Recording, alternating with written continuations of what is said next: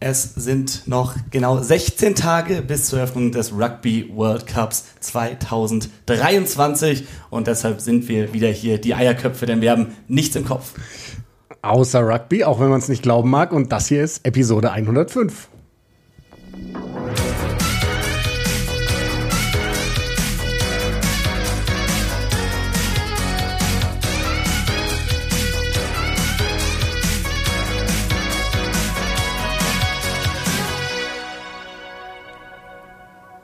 Wir sind fertig damit, uns zu entschuldigen, wenn wir uns länger nicht melden. Das kommt einfach vor. Das ist ein Hobby von Korrekt. uns hier.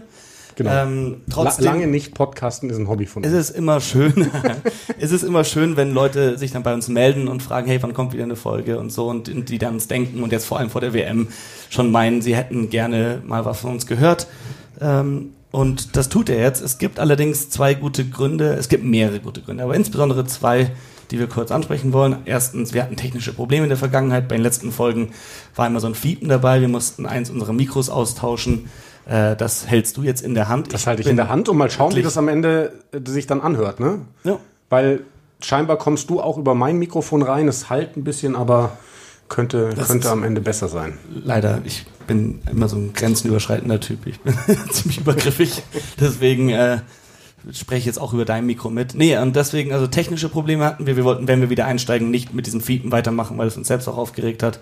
Und äh, der zweite Grund ist natürlich, dass es in der Familie Lüdecke ein paar Änderungen gab. Eine erstmal hast du geheiratet, ganz kurzfristig. das ist korrekt, Und ja. der Hauptgrund auch für diese kurzfristige Heirat ist nämlich, dass du Vater geworden bist. Das ist richtig. Am 7.7. ist meine kleine Tochter Ida auf die Welt gekommen und äh, dementsprechend ist mein Leben in, in den letzten äh, sechseinhalb Wochen jetzt ziemlich auf den Kopf gestellt gewesen. Ähm, und äh, ja, so viel Zeit hat man ja dann nicht mehr für andere Dinge am Anfang, aber jetzt Ja, und auch pendelt davor. sich das Also, langsam wieder ein. ich habe da mitgefiebert. Ich könnte, ich könnte es probieren. Ich probiere es manchmal hart, aber ich könnte mich nicht mehr für dich freuen, als ich es tue. Und äh, dass, dass ihr jetzt dieses Familienglück habt, das ist äh, so wunderschön. Und ähm, deswegen hoffe ich auch, dass äh, alle unsere Hörerinnen und Hörer uns das verzeihen, dass wir uns da länger nicht gemeldet haben. Es gibt einfach manchmal auch noch wichtigere Sachen. Das ist Trotzdem, Rugby war immer in unseren Köpfen drin.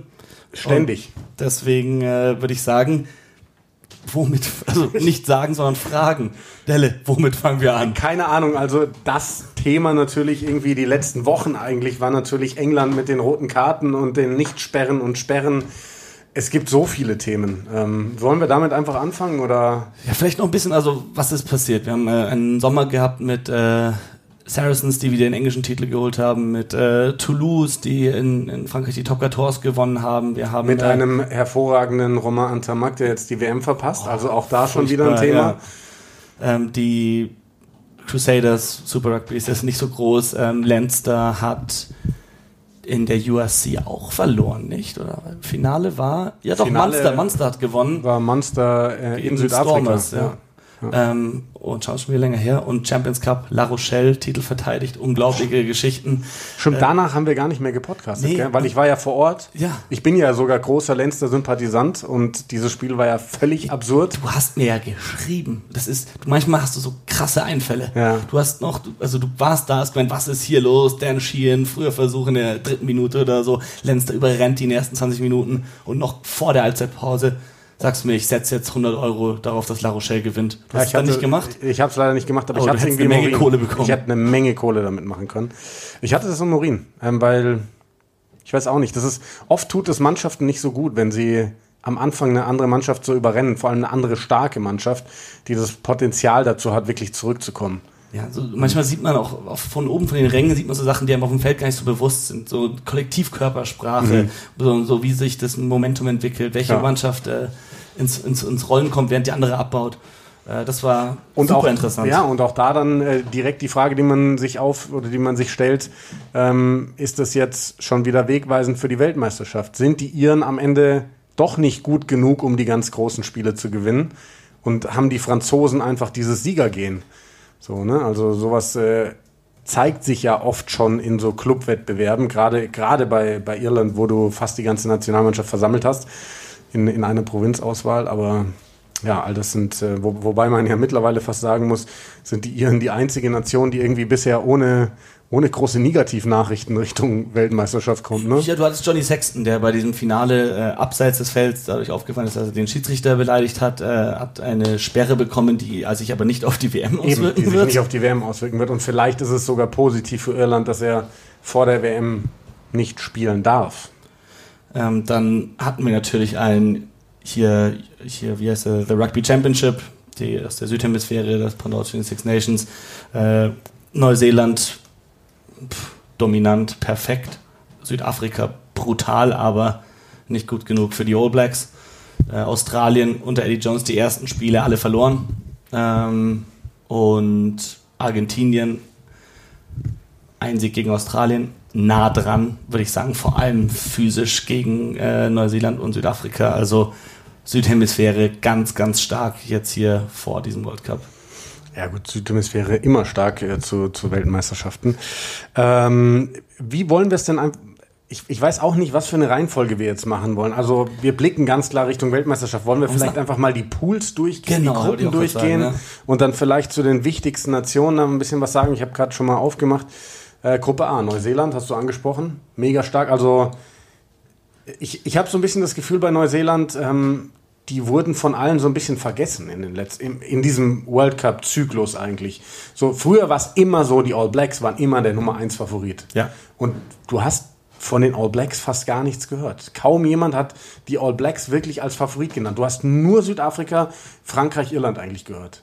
Kein Mensch hat über Neuseeland gesprochen, aber das ist ja der größte Fehler, den man machen kann. Denn äh, wenn du eins weißt, ist, dass Neuseeland in Top-Shape zu einer WM kommen wird ich, ich glaube nicht, dass es bewusst war vom neuseeländischen Verband, aber ganz, ganz clever, sich so unterm Radar zu fliegen in dieser Zeit. Wenn, dann kamen negative Nachrichten, wie jetzt, also dass man halt den Headcoach-Wechsel schon vor der WM bekannt gibt, dass Scott Robertson Komischer kommt, Zeitpunkt. dass Ian Foster irgendwie, dass man ihm doch nicht vertraut und alles.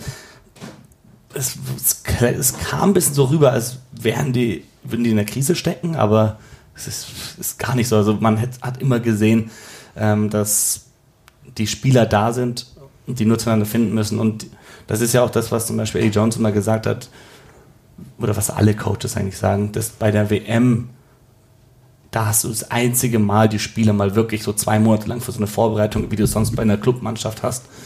Da hast du die Möglichkeit, wirklich was zu bewirken. Ansonsten arbeitest du in sehr kurzen äh, Zeitfenstern nur, um dir auf irgendwelche Testspiele vorzubereiten. Ähm, und deswegen also Neuseeland sehe ich ganz, ganz stark. Äh, jetzt am Wochenende in Twickenham. Neuseeland gegen äh, Südafrika am Freitagabend schon, 20.30 Uhr. Junge, da natürlich ein Spektakel. Du schaust da drauf und willst es abfeiern, aber du hoffst auch nur, dass sich da niemand verletzt. Ich wollte gerade sagen, das ist ja wirklich dann bei diesen ganz großen Vorbereitungsspielen so, dass du denkst, bitte, bitte, bitte, lass jetzt nicht irgendwie noch hier und da irgendwie zwei Stars rausfliegen bei dieser WM, ähm, weil ich will die besten Spieler der Welt da sehen. Ja. Und ähm, wenn wir zum nächsten Team kommen, zum Gastgeber, das wird ja dann das Auftaktspiel bei dieser WM.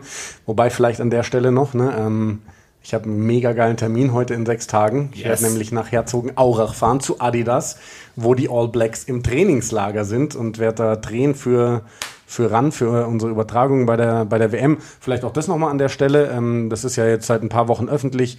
Äh, wir sind wieder im Einsatz. Rugby WM Pro 7 Max überträgt ähm, im Free TV 35 dieser, ich glaube, insgesamt 52 Spiele von der WM. Äh, alle Spiele gibt es im Livestream bei ran.de und ich glaube noch bei Join oder sowas. Also wirklich wieder fett. Ich glaube, es ist noch mehr, als, als es vor vier Jahren war und äh, das Ganze wieder in gewohntem Umfeld mit vielen Studiosendungen, wo auch ein Netman dabei ist. Ähm, es werden auch mal zusätzliche Experten noch dabei sein. Da will ich jetzt vielleicht noch nicht zu viel verraten. Da könnt ihr euch aber äh, freuen. Ich weiß, dass vorab mit Anton Segner gedreht wurde, als der in Deutschland war. Also ähm, das wird, glaube ich, alles noch ein bisschen größer gefahren als vor vier Jahren. Tja, und dann kommen wir eben zu diesem Auftaktspiel. Frankreich, Riesen-Euphorie. Äh, Riesenfavorit, aber, aber Romain Antamak. Das tut weh. Das tut weh, das ist vor allem für ihn. Ich meine, der ist so ein wichtiger Teil dieser Mannschaft gewesen in diesem letzten World Cup-Zyklus. Ähm, seit auch Fabien Galtier übernommen hat, ist er eigentlich der gesetzte Verbinder. Ähm, Mathieu Jalibert hat nach ihm noch die meisten Spiele gemacht, aber ansonsten hat man damit gerechnet, dass Intermark äh, der Verbinder für diese WM sein wird. Dann hat er noch in dem Finale der Top 14 mit einem schönen Solo-Versuch das entschieden und man hat nur gemeint, okay, wenn es eins gibt, das du nicht brauchst, dann ist es noch einen piekenden Intermark dazu zu Dupont, der eh schon der weltbeste Spieler ist und äh, Gelange wieder fit. Also bei Frankreich läuft einiges richtig. Aber das war bitter. Es sah auch nicht so hart aus. Ich glaube, äh, Russell ist, hat ihn da ein bisschen zur Seite geschubst und dann hat sein Knie einfach nachgegeben.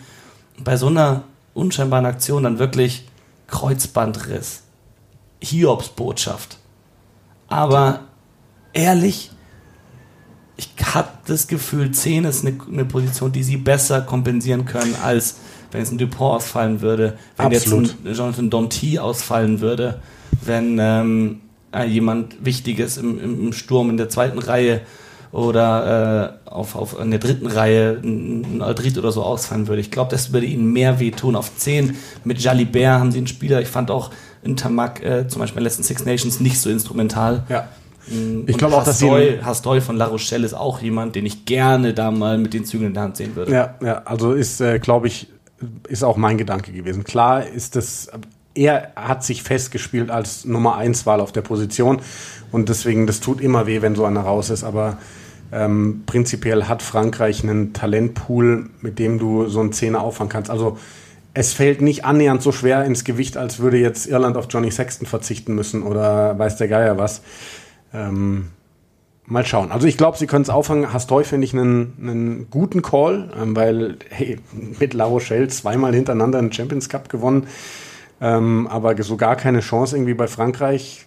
Ja, gut, gibt es immer wieder so ja, hervorragende Verbinder. Letzte Saison war, war er ja nicht, da war ja ähm, also beim ersten Sieg des Champions Cups hatten sie noch äh, aber da war, West hatten sie da als Aber war er dann nicht trotzdem im Kader? Ja, ja. Aber halt dieses Jahr hat er ja. die gesamte ja. Show gemanagt und wie, also deswegen, ich glaube, das soll man ausnutzen. Ein Spieler, der jetzt mit so Selbstbewusstsein und guter Form in so ein Turnier reinkommt, wahrscheinlich würde ich den starten lassen und Jalibert in seiner Joker-Rolle behalten. Allerdings hast du halt mit Jalibert einen Spieler, der öfters schon diese Mannschaft auch von der 10 ja. angeführt hat. Italien in der Gruppe? Ich habe äh, gerade das Foto aufgemacht in unserem. WhatsApp-Verlauf, das du mir gestern geschickt hast, nämlich mit dem italienischen Kader. Und da muss man wirklich sagen, da müssen die erstmal vorbei. Also es kann sein am Ende des Tages, dass wir in der Gruppenphase ein 45 zu 3 von Neuseeland gegen Italien sehen und ein 68 zu 14 von Frankreich gegen Italien. Aber die müssen beide erstmal Italien schlagen, denn diese Mannschaft steckt auch voll von ähm, Talent und wir haben ja gesehen die letzten Jahre, wie viel besser Italien geworden ist.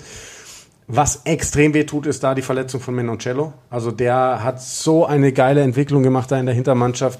Der mit Brex auf Innen, das wäre Wahnsinn gewesen. Aber du hast Odokwu dabei, ne? Und äh, Morisi wird wahrscheinlich starten, denke ich mal, auf 12, aber unter Doggo haben sie hauptsächlich, vermutlich, denke ich mal, als Außen dabei. Ja, aber der hat bei den Wasps hauptsächlich 13 gespielt. So, und dann ist noch dazu ein ähm, Monti Ioani wieder dabei, der jetzt äh, die ganze Saison über quasi nicht dabei war, weil er zurück in, die Südhemisphäre gewechselt ist. So, jetzt überleg dir mal, habe ich dir gestern geschrieben, ne? Back 3 mit Capuozzo auf Schluss, Ioani und Odokwu außen. Also will ich nicht gegen spielen. Nee. Ähm, und dann wissen wir eh, du hast äh, Paolo Garbisi als, als Verbinder da, du hast mit äh, Tommy Allen noch einen, einen wahnsinnig erfahrenen Mann. Übrigens, was mir jetzt gerade beim Überfliegen noch auffällt, ähm, was ist mit Padovani? Der ist verletzt. Der ist auch verletzt. Padovani ist verletzt, äh, der ist komplett raus fürs Turnier. Ja.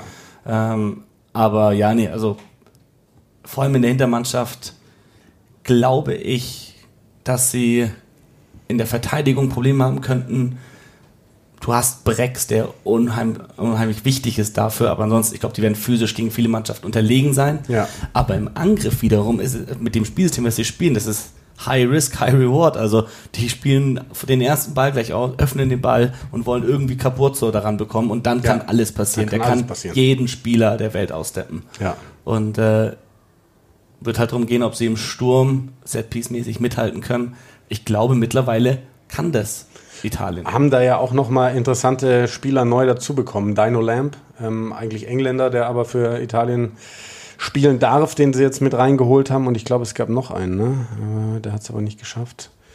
Ähm Sie haben Aber einige trotzdem- Spieler auch, also sie haben auch äh, hier Riccione, der ähm, bei den Saracens spielt. Sie haben einige Spieler, die auch nicht nur in Italien, sondern auch, also es ist die Mischung. Die haben viele Spieler, vor allem von Benetton, aber auch von Sebde. Und dann haben sie aber ein paar Stars, die irgendwo hauptsächlich noch in Europa bei anderen Mannschaften spielen, Joani in der Südhemisphäre, die halt nochmal die Mannschaft verfeinern. Also das ist ein Team in jeder anderen Gruppe, okay, vielleicht auch nicht in B, aber in, in, in, in C oder D würdest du wirklich sagen, okay, die können, die können Australien, England, Wales, Argentinien, den können sie allen gefährlich werden.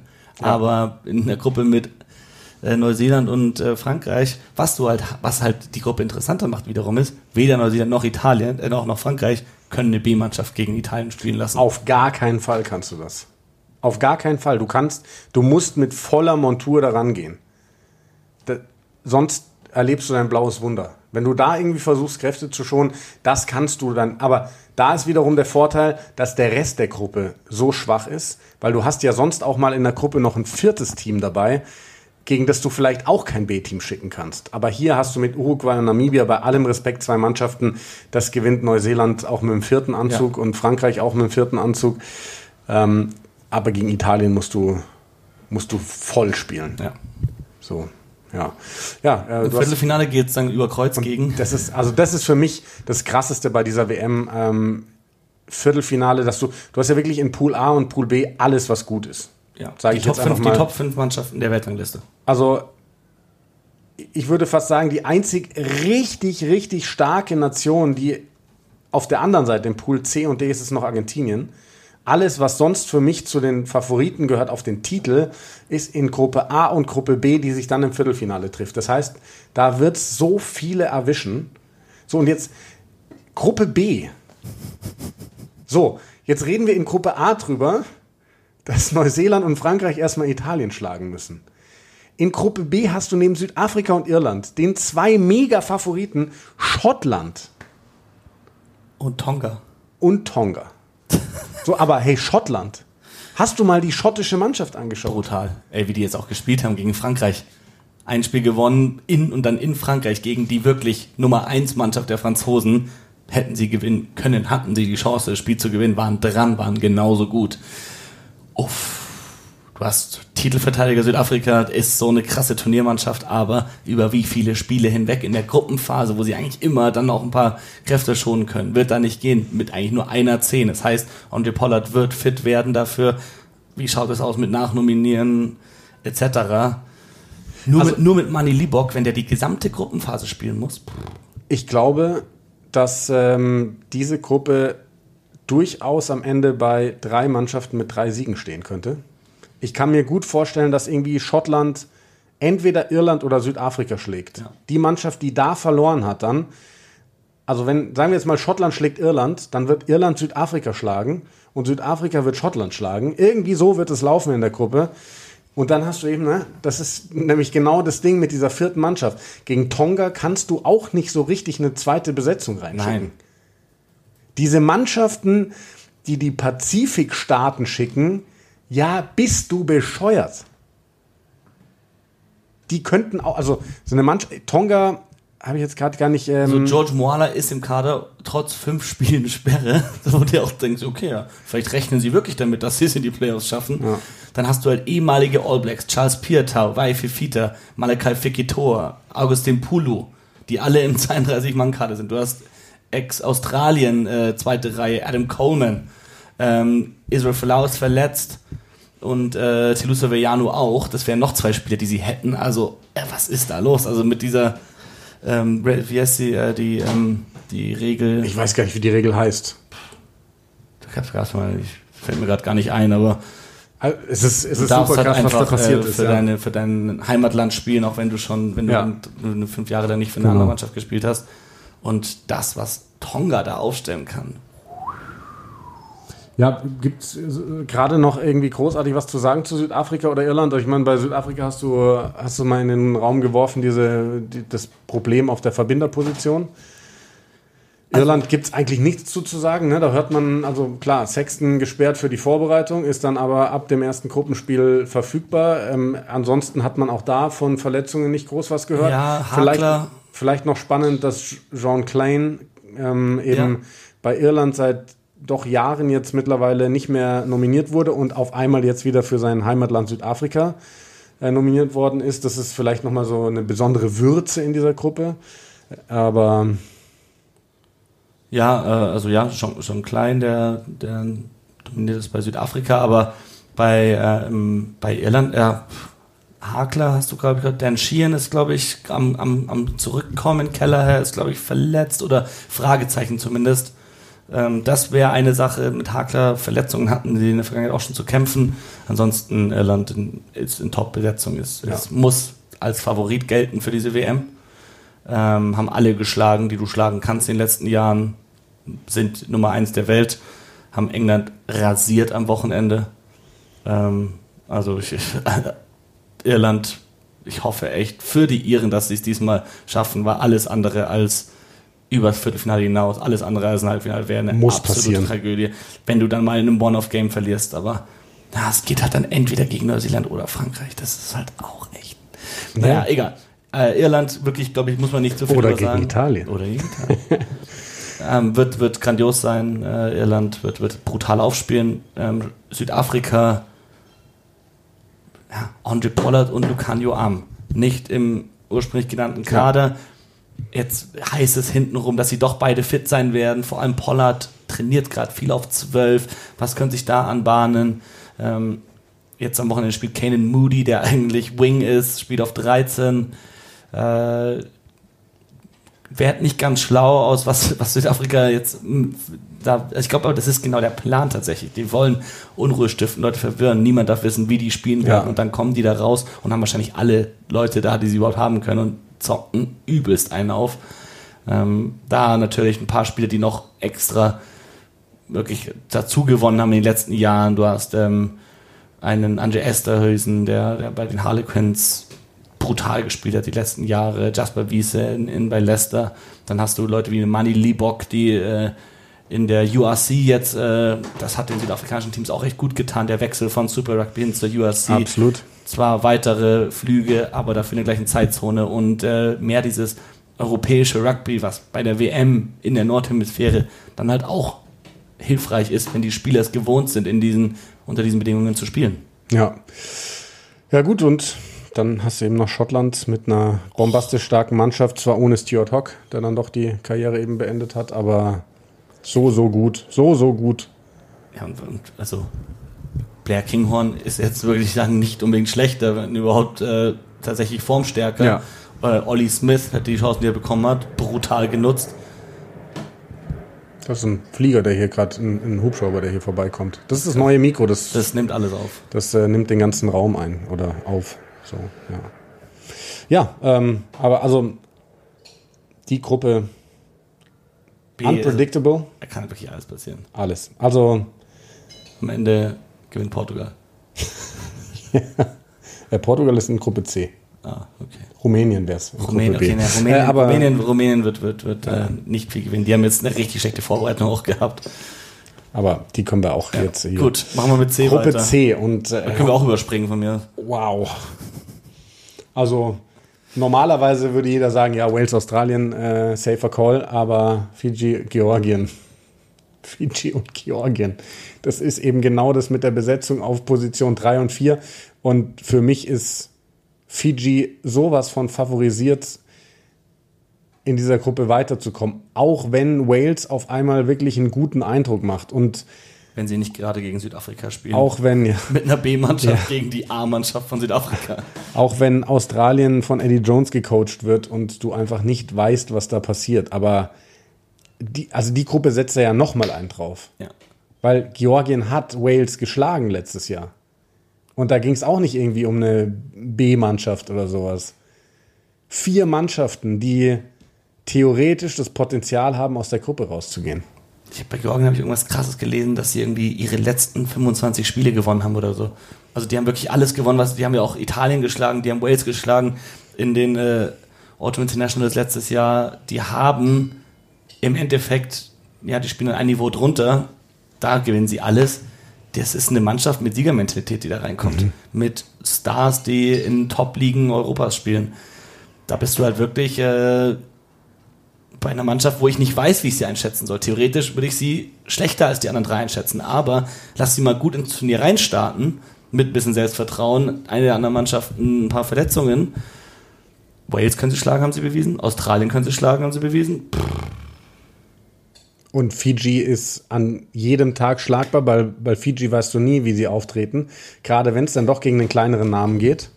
Ja, also Fiji hat das ja gegen Frankreich gespielt am Wochenende. Ähm, war lange ausgeglichen. War, was, 31-17 oder ja, sowas? Ne? Also Frankreich halt in der zweiten Hälfte dann vor allem mit der Interception von Cameron Walkie.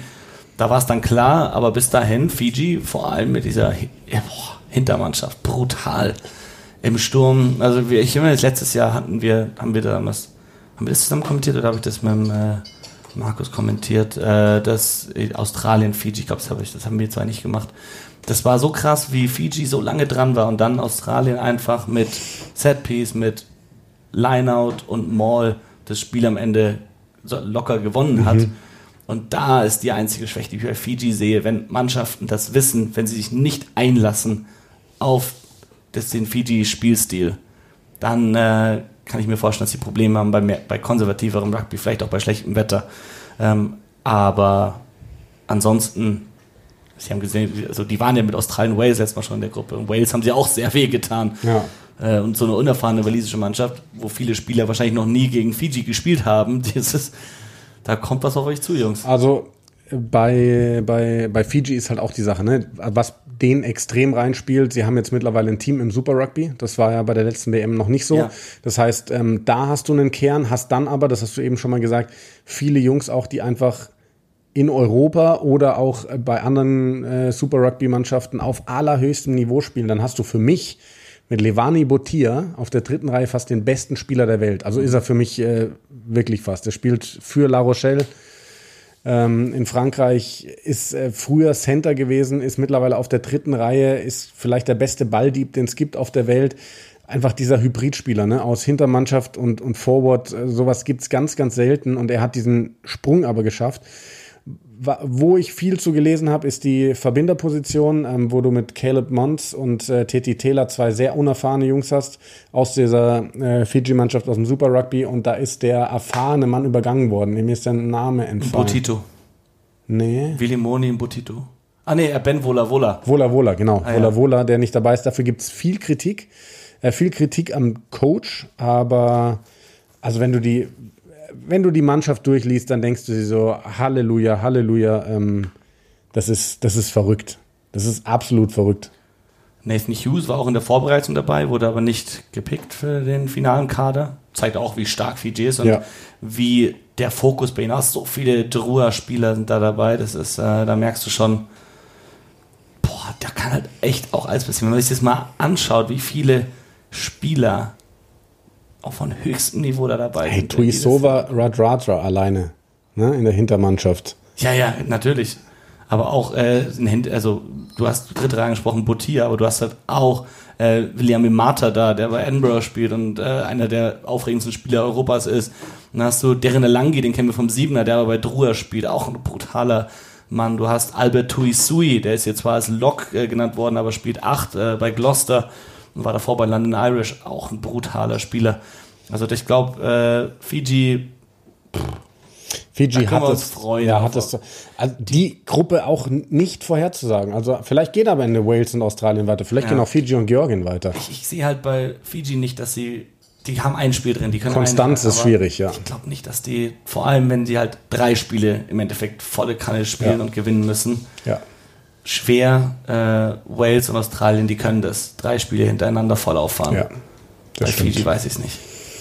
Bei Georgien. Georgien kann das auch. Kann das, kann das glaub, auch. Da ist die Frage, ob die Qualität dann reicht. Genau. Ne? Aber ich glaube, Georgien wird halt bis in die Haarspitzen motiviert sein, um zu zeigen, hey, Six Nations, ihr redet jetzt die ganze Zeit drüber, irgendwie Südafrika da aufzunehmen und mhm. niemand redet über uns. So, wir zeigen euch bei dieser WM jetzt mal, was Sache ist. Ja. Also bin so gespannt auf alle Spiele dieser Gruppe. Gut, das waren die Gruppen. Jetzt können wir über was anderes reden. England, Japan, Argentinien, Samoa. Uff. ja, England. Also übersteht England die Gruppe? Fragst du mich? Woher soll ich ist das wissen? sonst noch jemand im Raum? Äh, ich, ich, mit Eddie Jones würden sie den World Cup gewinnen. Aber Eddie Jones ist mittlerweile nicht mehr da. Eddie Jones ist potenzieller Gegner im Viertelfinale. Ähm, so wie England in diesem Jahr 2023 bisher gespielt hat, kommen sie nicht durch die Gruppe. Ja. Ähm, ich weiß nicht, ob Steve Borthwick sich einfach nicht in die Karten schauen lassen möchte. Oder was da die Sache ist. Äh, ich verstehe nicht, wie man so spielen kann. Also auf dem Papier, das haben wir ja auch letztens äh, mal bei uns in der, in der, in der Kommentatoren-WhatsApp-Gruppe besprochen, wo auch, auch der Manu gemeint hat, äh, wie kannst du mit so einer Mannschaft so schlecht spielen und auf dem Papier ist die so brutal. Und da sind wir auch drauf gekommen, die war halt vor vier Jahren, wäre diese, oder wenn die Spieler in der Verfassung wären, in der sie vor vier Jahren waren, dann wäre das eine brutale World Cup-winning Mannschaft. Aber teilweise sind sie halt nicht mehr die Superstars. Und ähm, die, teilweise die Spiele, die neu reingekommen sind, sind die besten. Aber ähm, irgendwas, irgendwas ist da und ich, ich, ich kann es mir nur erklären, da ich, dass sie diesen letzten World Cup verloren haben und Eddie Jones da zunächst nicht zugeben wollte, wie hart das war. Und deswegen hat er nicht den, so einen Break zugelassen, hat die gleichen Spieler mit weitergenommen. Dann hatten sie das äh, Corona-Jahr, was schwierig für alle war, in dem sie aber erfolgreich waren in diesem Autumn Nations Cup. Mit dem schlechtesten Rugby, das du spielen kannst, aber sie waren erfolgreich damit und diese ganze Saracen-Story, dass man die behalten hat. Ich glaube, man hat nicht frühzeitig erkannt, was für Probleme da wirklich sind. Und ähm, diese Mannschaft, die hat kein Selbstbewusstsein, diese Mannschaft, die hat keinen Spielspaß, ja. diese Mannschaft hat äh, echte Probleme und äh, ich tue mich schwer zu sehen, wie diese Mannschaft in der WM weiterkommen soll als das Viertelfinale.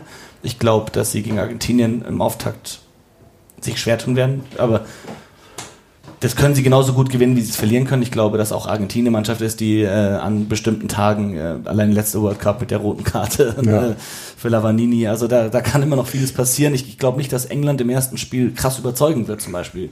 Das wird ein enges Spiel werden und am Ende wird eine der beiden Mannschaften gewinnen.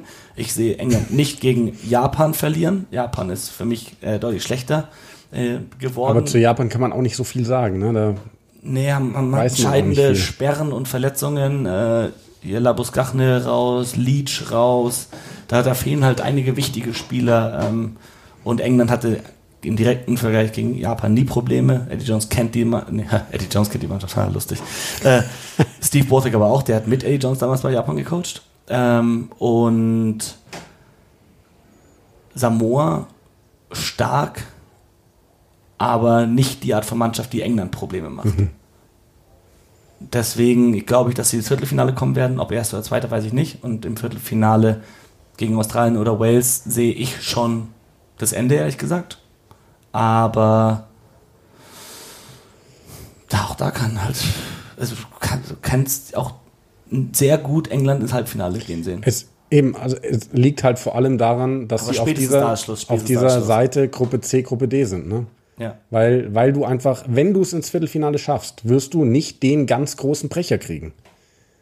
Das ist einfach nur mal Fakt. Also dann kriegst du, du hast es ja gerade gesagt, Wales, Australien, Fiji oder Georgien in Klammern noch dazu gesetzt.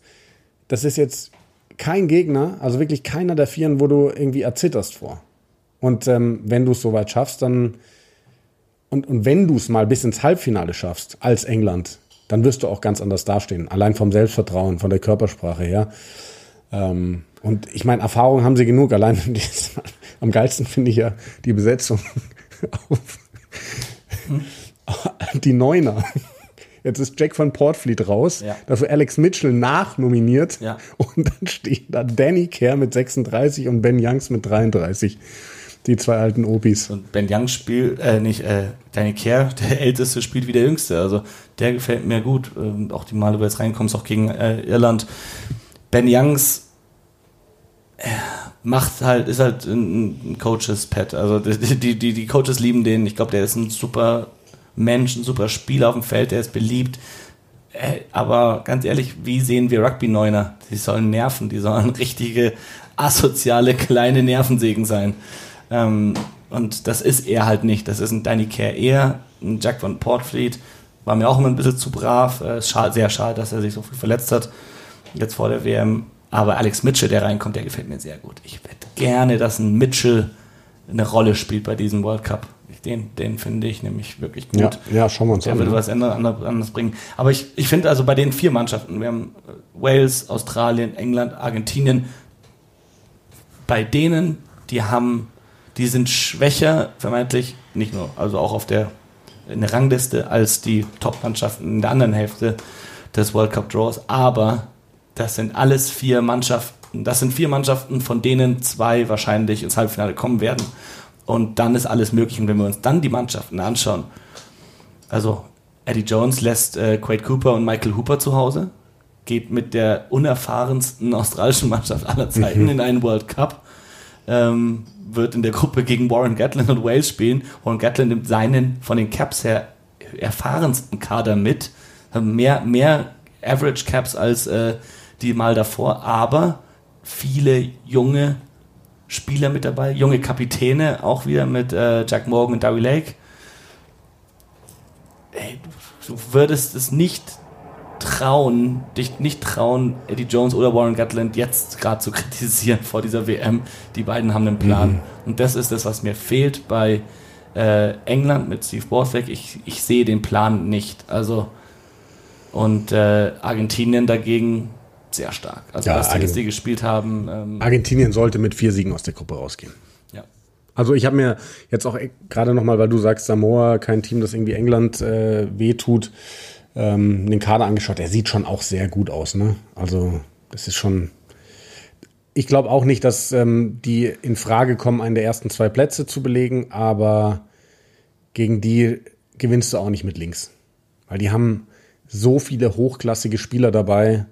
Ähm, eben auch ganz viele aus der französischen Liga haben mit Ceoteni einen Center dabei von, von La Rochelle, ähm, der da auch eben erste Wahl ist. Das, das ist schon brutal gut.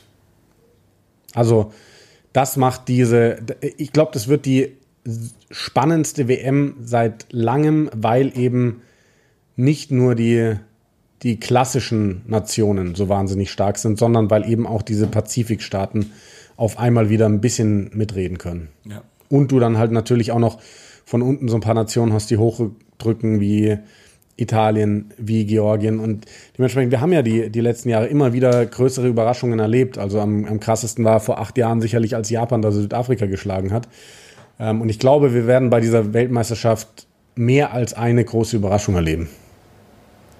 Was für eine Rolle denkst du werden Schiedsrichterentscheidungen spielen? eine größere Rolle als jemals. Deswegen muss man auch sagen, kann alles passieren.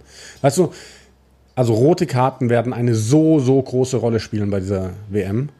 Und das macht es auch gefährlich, dass du eben mehrere Gruppen hast, wo drei oder sogar vier Anwärter theoretisch sind. Also selbst in der England-Gruppe für mich nehmen wir jetzt mal Samoa als Anwärter mit, auch wenn ich es nicht wirklich glaube.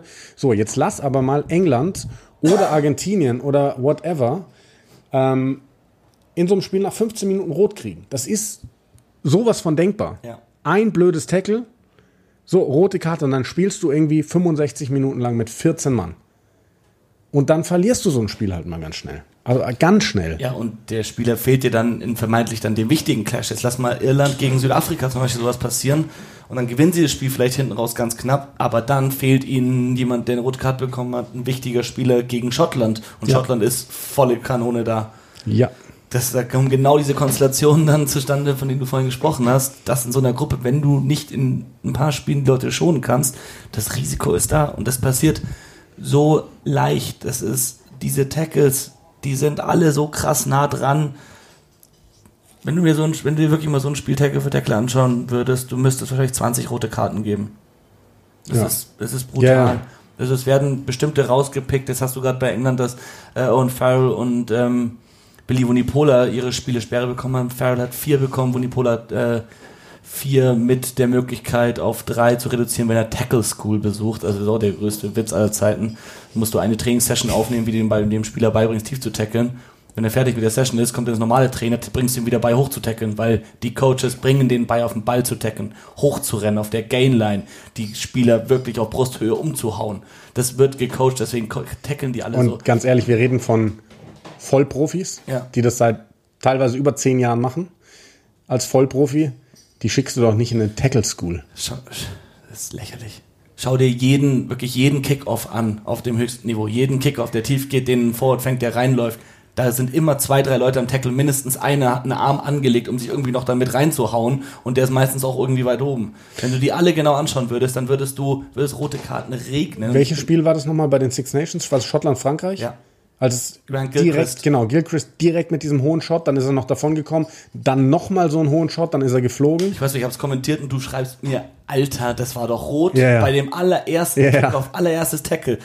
Und ich dachte mir auch so, gut, das war hart, aber vor allem der angelegte Arm hat und dann war das, macht der den gleichen Scheiß nochmal beim nächsten Kickoff, beim nächsten Tackle, genau das gleiche. Und das ist es ja eben, ne? Also, du müsstest ja eigentlich mittlerweile denken, so, hey, das sind Vollprofis, die wissen ganz genau, wir haben einen äh, Videoschiedsrichter, jedes zu hohe, nicht saubere Tackle wird halt einfach geahndet. Das müssen die doch hinkriegen. Aber sie kriegen es halt offensichtlich größtenteils doch nicht hin. Und das wird einen immensen Einfluss auf diese Weltmeisterschaft haben. Einen immensen. Auf Schottland freue ich mich übrigens richtig. Also ich glaube, denen gefällt es so gut, in dieser Gruppe zu sein und alle reden über Irland, World Number One, Südafrika, Titelverteidiger und Schottland, wenn du mal 1 bis 15 dir anschaust, ey, und dann hast du da mit Finn Russell wahrscheinlich wirklich den aufregendsten Verbinder der Welt gerade, der da in der Mitte machen und lassen kann, was er will, da mittlerweile die absolute Freiheit bekommen hat von Gregor Townsend. Du hast äh, einen Sturm, der wirklich sich mittlerweile gewaschen hat. Äh, ich muss mal schauen, wie die dann im Gedränge stehen, tatsächlich auch gegen Südafrika, aber eigentlich hast du ja mit äh, Pierre Schumann und Sander Ferguson ist, glaube ich, jetzt verfügbar. Seine Sperre, der hat, wird fürs erste Spiel, glaube ich, verfügbar sein, wenn ich mich nicht täusche. Habe ich jetzt nicht Oder zu das gelesen, aber Auf jeden Fall ähm, eigentlich, und das ist halt das Auftaktspiel, Südafrika gegen Schottland. Und Südafrika wird Schottland nicht ganz so hoch einschätzen, ganz so gut einschätzen, wie sie tatsächlich sind. Und ich glaube, Also ich, ich wollte gerade sagen, wenn, wenn du von mir zwei Ansagen zu der Gruppenphase willst, dann sage ich, dass Schottland und Fiji das Viertelfinale erreichen. Ich glaube, Schottland kommt aus dieser Gruppe raus. eine Sensation. Dann bauen sie Gregor Townsend in eine Statue und neben ihm steht Finn Russell noch ein bisschen größer. Sie werden entweder den Weltranglisten ersten Irland oder den Weltmeister eliminieren in der Gruppenphase. Krass. Ja, aber also so eine gute Mannschaft. Also, und jetzt überlegt ihr, es ist so bitter, dass die da als dritte Mannschaft drin sind. So. Stell dir vor, in dieser Gruppe wären Wales, Australien, England. Also geht von den Auslösungs, Auslosungsprinzipien äh, nicht. Aber stell's dir einfach nur mal vor. Da würde doch jeder Mensch sagen, keine Chance. Keine Chance. Aber bei Schottland reden wir drüber, die haben eine Chance. Gegen Irland und Südafrika. Was mir gerade eingefallen ist, auch weil wir über die äh, pazifischen Nationen gesprochen haben, ist es schon bemerkenswert, wie Fiji jetzt letzte Woche gegen Frankreich gespielt hat und dann jetzt äh, gegen ähm, England spielen wird. Tonga spielt, glaube ich, noch gegen. Ich, ich weiß gar nicht, aber, aber Tonga und Samoa hatten noch nicht so die Top-Spiele. Und das äh, finde ich dann schon schade, wenn die nicht die gleiche Vorbereitung haben gegen Top-Mannschaften wie jetzt äh, Fiji zum Glück auch, aber ansonsten nur die äh, Tier 1 Nationen, die wirklich die Top-Spiele in der Vorbereitung bekommen. Ich weiß gar nicht. Schaust du gerade. Äh, Ich schaue gerade mal rein, ob ich irgendwo eine Übersicht finde. Also jetzt am Wochenende haben wir ja, genau, du hast ja gesagt, Neuseeland, Südafrika dann. Eben in Twickenham am Samstag spielt Fiji gegen England. Genau. Wir haben Samoa gegen Irland. okay, das ist stark für Samoa. Das ist gut. Ja. Ähm, Sonntag Frankreich, Australien. So, dann schauen wir mal, wie es weitergeht. Weil dann geht es ja auch wirklich schon stark Richtung Weltmeisterschaft. Ich weiß, gibt es danach überhaupt noch Vorbereitungsspiele oder sind wir dann durch? Ah, wir Also haben. Samoa Nee, hatte, danach- hatte Japan, hatte Fiji, hatte Tonga und Ja. hat jetzt noch Irland. Tonga hatte Fiji, Japan, Samoa. Und das sind jetzt Kanada die letzten, das sind zweimal. jetzt die letzten Testspiele. Das finde ich schade bei, bei Tonga, dass der, die hatten Fiji äh, im Juli, Japan im Juli, Sam, äh, äh, Samoa und jetzt zweimal Kanada. Zweimal Kanada als Vorbereitung auf diese Gruppe. Finde ich schade bei Tonga. Ja, Da hätte ich mir mehr gewünscht. ja. Aber trotzdem pff, kommen sie halt frischer ins Turnier rein. Ja, abwarten, ne? Also, wie gesagt, da sind, da, da kommen, und vielleicht ist es auch, ähm, vielleicht macht es noch spannender, weil wir es noch weniger einschätzen können, zu was sie in der Lage sind. Und vielleicht werden sie dadurch auch noch ein bisschen mehr auf die leichte Schulter genommen. Also. Auf die leichte Schulter darfst du die echt, kannst du niemanden nehmen bei der WM. Also das wird, weil wenn du es machst, dann passiert auch gerne mal sowas wie das Fiji gegen Uruguay verliert letztes Mal. Auch. Oder Südafrika gegen Japan oder Irland gegen Japan. Das ist ja die Sache, ne? Also so, über sowas haben wir jetzt noch gar nicht gesprochen, weil wir in jeder Gruppe mindestens eine Nation weggelassen haben, weil wir sagen, hey, die sind so weit weg. Aber hey, warum sollte Chile nicht gegen Japan gewinnen, wenn Japan nicht gut drauf ist? Warum sollte Rumänien nicht Tonga schlagen? Ja. Das ist absolut drin. Warum, warum sollte nicht Portugal gegen Georgien oder Fiji? Ne? Also lass ich, ich Portugal war schon oft jetzt in den letzten Jahren nah dran, ja. mal ein Unentschieden oder so ich, gegen Georgien. Ich kenne jetzt nicht die Reihenfolge, wann sie gegen wen spielen, aber lass da mal irgendwie eine Nation kommen, die entweder ausgepowert ist oder frustriert, weil sie dann doch irgendwie knapp zweimal gegen Australien und Wales verloren hat. Äh, dann bringst du halt noch nicht mehr die 100% Leistung gegen Portugal. Dann verlierst du das auch mal schnell. Ähm, Italien glaube ich jetzt nicht, dass sie gegen Uruguay und Namibia Probleme kriegen, aber möglich. Schaust du dir eigentlich irgendwelche Spiele vor Ort an? Nein. Nee, ich hatte, also ich mache ja wirklich fast alle, ich, ich, weiß gar nicht, von den 35, die auf Max laufen, mache ich, glaube ich, 32 oder sowas. Ähm, das erste Wochenende machen wir zusammen. genau, am ersten Wochenende ist ja bei mir noch das Ding. Ähm, ich mache ja viele verschiedene Sportarten. Rugby natürlich meine Nummer 1 Sportart. Es überschneidet sich dieses Jahr das Finalwochenende der Basketball-WM, die ich jetzt am Freitag für Magenta Sport aus dem Studio begleite, mit dem Auftaktwochenende Rugby-WM. Was bedeutet, dass ich dann wirklich zweimal Doppelschichten fahre. Am Freitag äh, werde ich in der Früh noch, also die ist jetzt in, in Japan, auf den Philippinen, in, in Indonesien, ähm, werde ich äh, in der Früh noch ein Halbfinale bei der Basketball-WM moderieren und werde dann abends das Eröffnungsspiel der Rugby-WM machen. Ähm, ja, normalerweise mache ich solche Doppelschichten nicht mehr, aber hey, was für krasse Highlights sind das? Also das willst du dir halt einfach beides nicht nehmen lassen. Und am, äh, am Sonntag verzichte ich dann tatsächlich auf ein Topspiel. Ich glaube, das ist Südafrika gegen Schottland. Dann, mhm. ähm, weil Basketball-WM-Finale halt dann doch irgendwie noch größer ist als ähm, jetzt ein Gruppenspiel bei der Rugby-WM. Und äh, da tatsächlich auch durchaus die Chance da ist, dass Deutschland eventuell dieses Jahr im Finale spielt, weil die einen bombastisch guten Kader haben. Ähm, Genau, und ähm, danach mache ich dann eigentlich äh, fast alles und dadurch, dass jetzt eben ich Papa geworden bin, ähm, will ich jetzt nicht noch dann irgendwie in einer Zeit, wo ich dann sowieso sau viel arbeiten werde, unter der Woche nochmal über Nacht weg sein. Mhm. Ist ein bisschen schade, aber ähm, nächste WM kommt und ja. Ich bin auf jeden Fall. Äh, glaube, du bist dreimal, ne? Genau, also ich bin dann also für den 24.09. Wales gegen Australien in Lyon. Da fahre ich schon samstags hin. Ähm, und dann, ähm, ich glaube, das ist der 7., 8., 9. Oktober, irgend sowas, ist dann äh, letztes Gruppenspiel in Gruppe B, Schottland gegen Irland in Paris. da freue ich mich schon sehr drauf. Und äh, dann tatsächlich. Am, am 7. Oktober ist das, ja. ja. Und dann tatsächlich äh, äh, werde ich zum, für, zu beiden Viertelfinalpartien in Paris sein für Gruppe A, Gruppe B, die Überkreuzspiele. Und das wird natürlich auch brutal. Also äh, da nehme ich ein paar Sachen mit. Dafür dieses Jahr, glaube ich, nur was fünf Einsätze bei mir bei, ähm, beim Kommentieren, aber das äh, schafft ihr, glaube ich, auch ohne mich ganz gut. Und äh, ich freue mich einfach sehr darauf, da in den Stadien zu sein. Ich fand 2015 die WM in England äh, und Wales fand ich auch genial, äh, da vor Ort zu sein. Ich freue mich einfach drauf, in Frankreich mit einem schönen äh, Wein in der Hand da zu sitzen, mit Rugby-Fans zu plaudern und äh, einfach bombastische Spiele zu ja. sehen. Also das sind alles Top-Spiele. Ich habe mir jetzt keine, keine kleinen gegönnt. das sind wirklich Creme de la Creme. Also ja. Auftaktspiel hätte ich am liebsten gehabt, aber da fährt der liebe Manu hin. Ja, der ist am ersten Wochenende unterwegs. Wird dann auch äh, eben immer mal wieder von vor Ort sich melden dann auch äh, in unsere Berichterstattung rein. Hat auch, was hat er erzählt? Ne? Er hat, äh, hat er nicht die Stieber Twins dabei oder sowas? Hier die, die legendären Rapper aus, äh, aus Heidelberg. Aber wie auch immer, ja, das, äh, da bist du zu jung für, glaube ich. Ich, ich höre ähm. tatsächlich eigentlich nur so Classic Rock, so richtige Sachen, die in den 70er Jahren in waren. Na gut, äh, wie auch immer. Ich glaube, äh, wir sind am Ende unserer ja.